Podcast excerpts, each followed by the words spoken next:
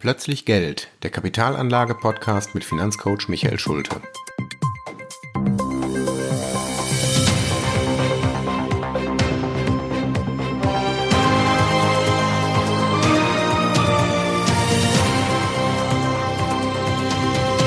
Folge 14 Aktien und Inflation. Die Inflation macht uns allen zu schaffen. Sie ist wieder da, die Inflation, nachdem wir ja lange Zeit zwei Prozent Inflation in der Eurozone und auch noch damals zur guten alten D-Mark hatten. Zwei Prozent ist auch das Ziel, was so die EZB als Inflation ähm, zugrunde legt und als sinnvoll erachtet. Das ist auch so. Eine gewisse Mindestinflation ist sinnvoll. Wenn das nicht so wäre, wenn wir keine Inflation, sondern das Gegenteil Deflation hätten, dann sehen wir sehr gut, was dann passiert. Ähm, am Beispiel zum Beispiel von Mobiltelefonen oder Computern, da ist es ja so, dass der technische Fortschritt die Geräte immer billiger werden lässt. Und das ist äh, verhängnisvoll, denn dann wird das Geld nicht ausgegeben, es zirkuliert nicht, wie das ja eigentlich ähm, der Sinn ist, sondern ähm, wir erleben, dass Kaufzurückhaltung entsteht, dass man immer denkt, ach komm, ich warte noch ein paar Monate, dann werden die Handys und die Computer ja billiger. Ähm, deshalb brauche ich doch heute kein Geld auszugeben. Und das ist eigentlich nicht die Aufgabe von Geld. Geld soll man nicht bunkern, sondern Geld ist ein Tauschmittel, das zirkulieren soll. Das ist der Grund, warum eine gewisse Inflation gewünscht und sinnvoll ist volkswirtschaftlich. Jetzt fragen wir uns, wie können wir denn der Inflation ähm, entkommen? Meine Antwort darauf kennen Sie, es geht nur mit Sachwerten. Sachwerte sind inflationsstabil. Den meisten fällt erstmal die Immobilie ein, dass man sagt, okay, ich kaufe mir ein Häuschen und die Inflation kann dem Haus nichts an, das ist klar, denn wenn das Geld an Wert verliert, dann kann ich das Haus später zu einem größeren Wert verkaufen. Dass das auch mit Aktien so ist, das sage ich zwar immer, aber ich merke schon, dass das nicht immer so geglaubt wird. Und im Moment muss ich zugeben, ist es auch schwierig. Denn wir haben eine Inflation, die im Bereich von fünf, sechs, teilweise sieben Prozent liegt. Und man möchte jetzt annehmen, dass ja in dieser Zeit dann die Aktien bitte auch um diesen Inflationswert steigen müssten. Also wenn ich sieben Prozent Inflation habe, dann müssten die Aktien doch auch mindestens um sieben Prozent steigen. Das ist natürlich leider kurzfristig nicht so.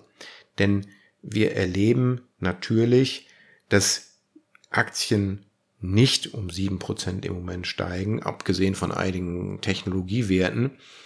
Ähm, viele Kurse gehen seitwärts und ähm, von einem Inflationsschutz kann man im Moment nicht reden. Die Frage ist nur, was wäre, wenn wir keine Inflation hätten, dann würden wir vielleicht sogar negative Kursentwicklungen sehen. Wir haben ja im Moment das Phänomen, dass der DAX ständig steigt und steigt und wir sind auf einem Höchststand des DAX und viele reiben sich verwundert die Augen und man sagt, Mensch, so gut sind doch die Aussichten gar nicht. Ja, das könnte zum Beispiel eine Auswirkung der Inflation sein, denn der DAX wird ja ähm, gemessen an den, an den Euro-Bewertungen unserer Aktien. Das heißt, wenn der DAX immer höher steigt und die Bewertungen der Aktien hochgehen, dann könnte das auch daran liegen, dass der Euro entwertet. Ähm, ich habe das tatsächlich mal nachgerechnet ähm, und wer das möchte, kann das nachlesen. Das habe ich 2018 in meinem September-Newsletter gemacht. Und zwar habe ich da mir mal eine Währung rausgesucht, die einer starken Inflation unterworfen war, und zwar die türkische Lira. Die türkische Lira hatte in der Zeit ähm, eine Inflation von 20 Prozent. Also das ist echt viel. Und ich habe mir eine türkische Aktie ausgesucht, die sowohl in türkischen Lira als auch in Euro notiert. Hm, das ist nicht unbedingt selbstverständlich, dass das geht, denn ich muss dazu ja an beiden Börsen, also an einer europäischen, hier im Falle dieser Firma in Frankfurt, und an einer türkischen Börse gleichzeitig notiert sein. So, und die Gesetze der Volkswirtschaft, der Finanzwirtschaft sagen nun, es ist nicht möglich, dass die gleiche Aktie an zwei Börsen einen unterschiedlichen Wert hat. natürlich eine unterschiedliche Bewertung in der jeweiligen Währung, ganz klar. Aber der eigentliche Wert der Aktie muss immer der gleiche sein, denn ansonsten könnte ja ein Börsenhändler auf die Idee kommen und sagen, ach, ich kaufe jetzt die gleiche Aktie in Istanbul an der Börse, verkaufe wieder in Frankfurt und mache damit einen Gewinn. Das funktioniert nicht. Das wäre ein sogenanntes Arbitragegeschäft, dass ich also versuche, mit irgendwelchen Kursdifferenzen Geschäfte zu machen. Das funktioniert manchmal mit, mit winzig kleinen ähm, Differenzen, aber das geht nicht in großem Stil. Denn sonst, das ist die Idee, sonst würden es alle machen und das würde wieder automatisch zu einem Ausgleich dieser Kurse führen. Also, wenn ich eine Aktie habe, die sowohl in Frankfurt als auch in Istanbul gelistet ist, dann haben die natürlich in der jeweiligen Währung unterschiedliche Entwicklungen und spannend wäre jetzt mal nachzurechnen, ob das vielleicht was mit der Inflation zu tun hat. Und das habe ich getan. Ich habe mir nämlich einen Zeitraum ausgesucht, an dem diese Aktie, also es geht um die Turkcell, ähm, das ist die, der größte türkische Mobilfunkanbieter, also kein kleines Unternehmen. Ich habe mir so einen Zeitraum ausgesucht, an dem diese Aktie auf Euro-Basis, also in Frankfurt, exakt null Wertentwicklung gemacht hätte. Und da gab es eben tatsächlich einen Zeitraum von etwa anderthalb Jahren, also September 2016 bis März 2018. Ähm, in der Zwischenzeit ist die Aktie hoch und runter gegangen und hatte aber nach diesen anderthalb Jahren exakt den gleichen Kurs wie vorher, nämlich 7,45 Euro. Was ist in Istanbul passiert? Im gleichen Zeitraum, im gleichen Zeitraum ist die Aktie in Istanbul von 9, äh, 9 türkischen Lira auf 15 türkische Lira gestiegen. Das heißt, die ist in der Türkei um 50 Prozent gestiegen. Die gleiche Aktie auf Lira-Basis. Ist jetzt der türkische Anleger glücklicher als der Anleger in Euro, weil er 50 Prozent Wertzuwachs hatte? Das ist jetzt die spannende Frage. Und wenn wir uns jetzt die Wechselkurse ansehen, dann stellen wir fest, dass auf Euro-Basis die türkische Lira exakt um diesen Wert, also um etwa 30 Prozent, ne, wir rechnen jetzt von oben, 30 Prozent von oben, entspricht 54 Prozent von unten. Also die türkische Lira hat exakt um diesen Wert abgewertet, um den die Aktie gestiegen ist. Das heißt, für den Türken, der die Aktie mit scheinbar 50 Prozent Wertentwicklung wieder verkauft hat. Er hat zwar 50 Prozent mehr türkische Lira zurückbekommen, er kann sich aber für diese 50 Prozent mehr Geld das gleiche kaufen wie noch vor anderthalb Jahren. Also die Kaufkraft seines Geldes ist die gleiche geblieben, obwohl seine Aktie gestiegen ist. Für den Euro-Anleger hat sich nichts getan. Wir hatten in der Zeit ich sage mal, eine vernachlässigbare Inflation von eben etwa zwei Prozent. Die lassen wir einfach mal außen vor. Das heißt, der Euroanleger hat das gleiche Geld rausgekriegt, wie er reingesteckt hat und hat seine Kaufkraft erhalten. So, und dieses Rechenbeispiel zeigt, zeigt zweierlei. Erstens, es ist völlig egal, in welcher Währung wir eine Aktie kaufen. Also ich hätte als Euro-Anleger ja auch die Aktie in Istanbul kaufen können und die ganze Transaktion in türkischer Lira durchführen können. Ich hätte mir also erst von Euro türkische Lira kaufen müssen, dann in türkischer Lira die Aktie, hätte dann 50% Wertentwicklung erlebt, hätte jetzt wieder 50% mehr türkische Lira auf dem Konto und wenn ich mir die wieder in Euro umwechsle, habe ich wieder den genau gleichen Betrag wie vorher. Das heißt, ob ich die, diesen, diese ganze Transaktion in türkischen Lira abwickle oder von vornherein die Aktie an der türkischen, an der Frankfurter Börse gekauft hätte, ist vollkommen egal gewesen, wenn man jetzt mal die ganzen Wechselgebühren außer Acht lässt. Aber es hat sich durch die Währungsumrechnung nichts getan. Wichtig ist, die Aktie ist der Sachwert und die hat einen Wert, einen inneren Wert, den ich an der stabilen Währung erkennen kann. Und die Bewertung in der Währung, in der ich die Aktie gekauft habe, kann eine völlig andere sein. dieser Unterschied von Wert und Bewertung, ähm, da bin ich auch schon häufig drauf eingegangen, wenn es um Kursschwankungen geht. So, die zweite Erkenntnis, die wir aus diesem Gedankenexperiment, äh, was ich da durchgeführt habe, äh, ziehen können, ist, dass Aktien tatsächlich einen eingebauten Inflationsschutz haben.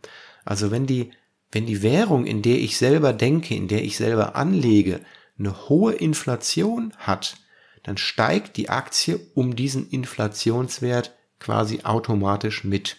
Und das ist auch bei unseren Aktien, die wir auf Euro-Basis sehen, also im DAX, genau das Gleiche. Auch wenn wir halt heute nicht sehen, aha, die Aktien erwirtschaften die Inflation, das hat niemand behauptet.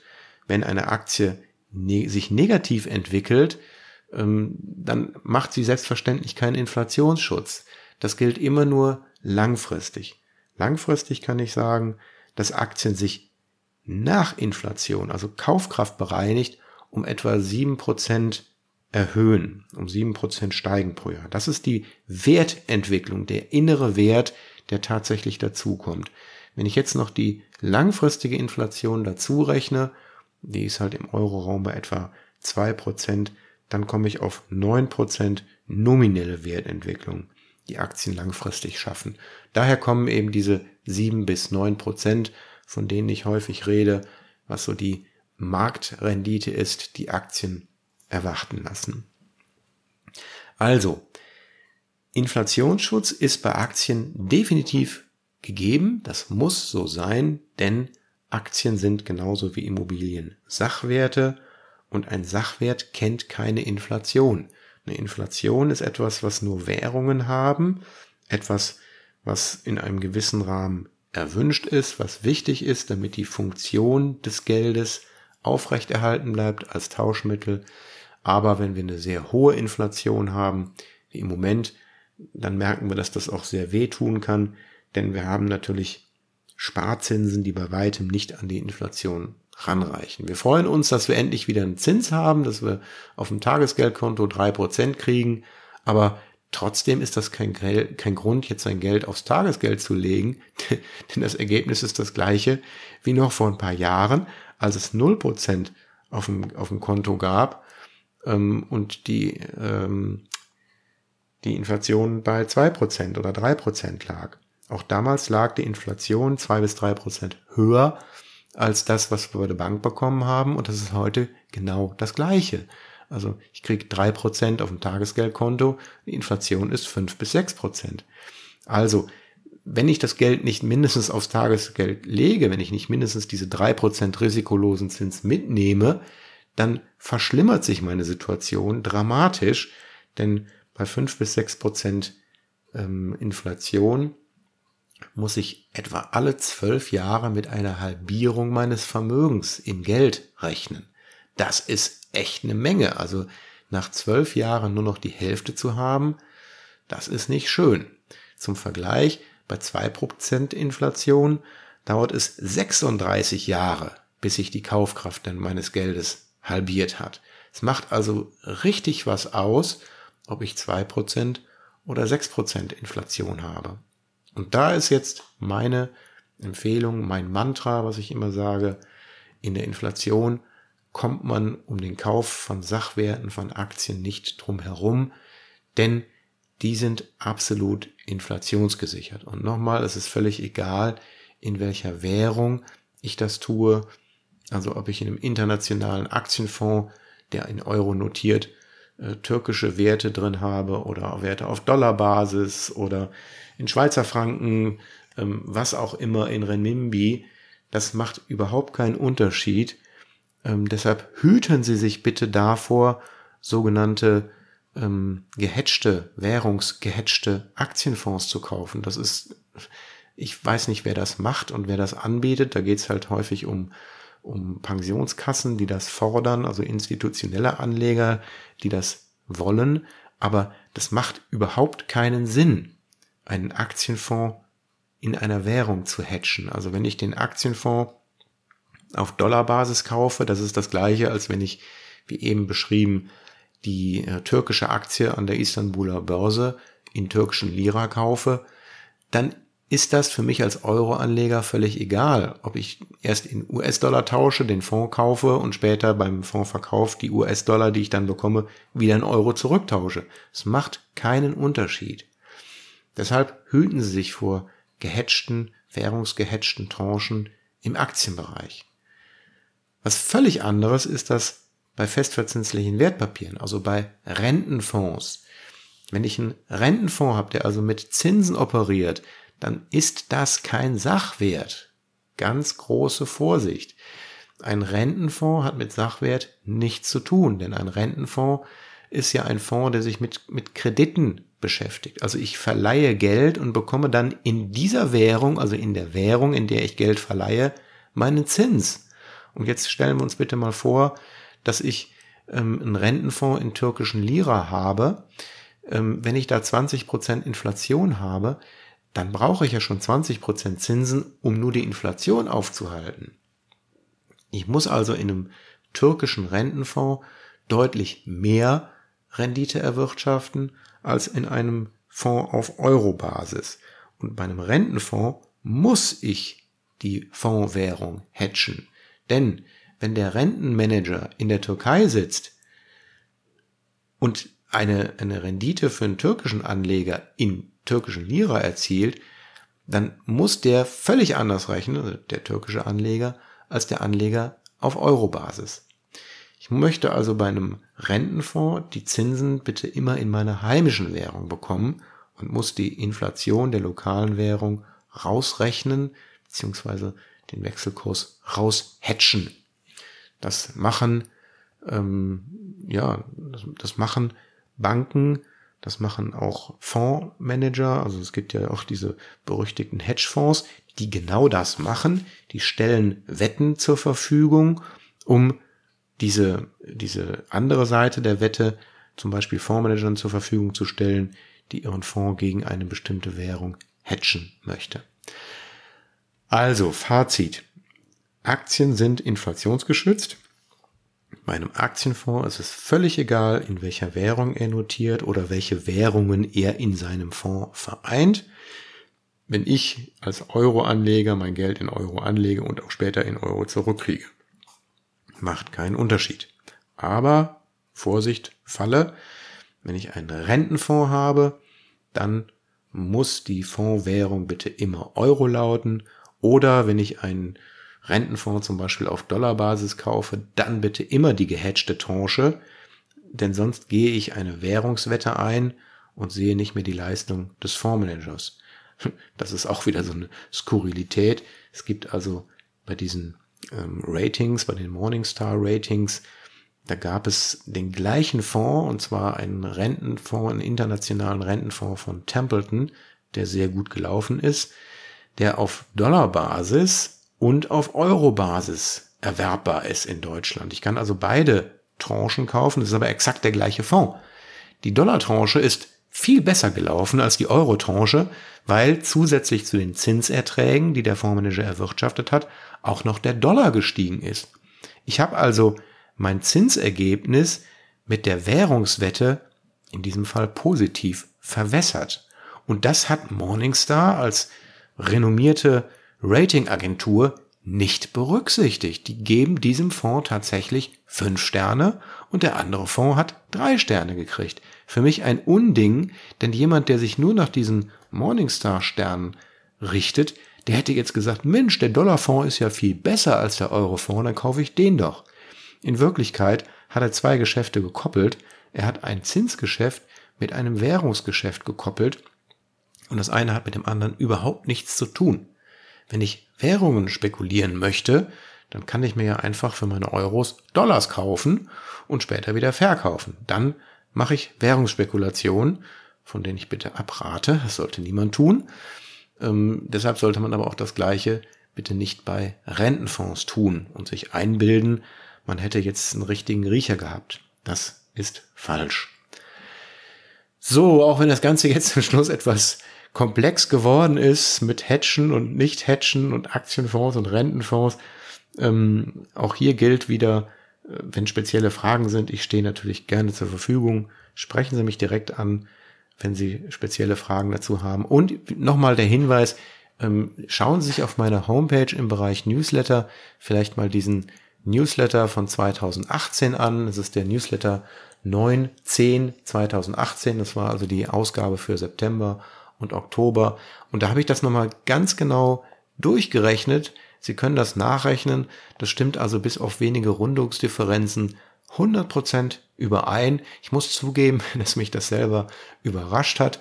Ich wusste es zwar immer, aber wenn man es dann tatsächlich mal nachrechnet und man stellt dann fest, jawohl, das stimmt, dann ist das auch so ein Aha-Moment. So, das soll es für heute gewesen sein und wie immer einen schönen Tag und bis zum nächsten Mal. Ich hoffe, Sie schalten wieder ein.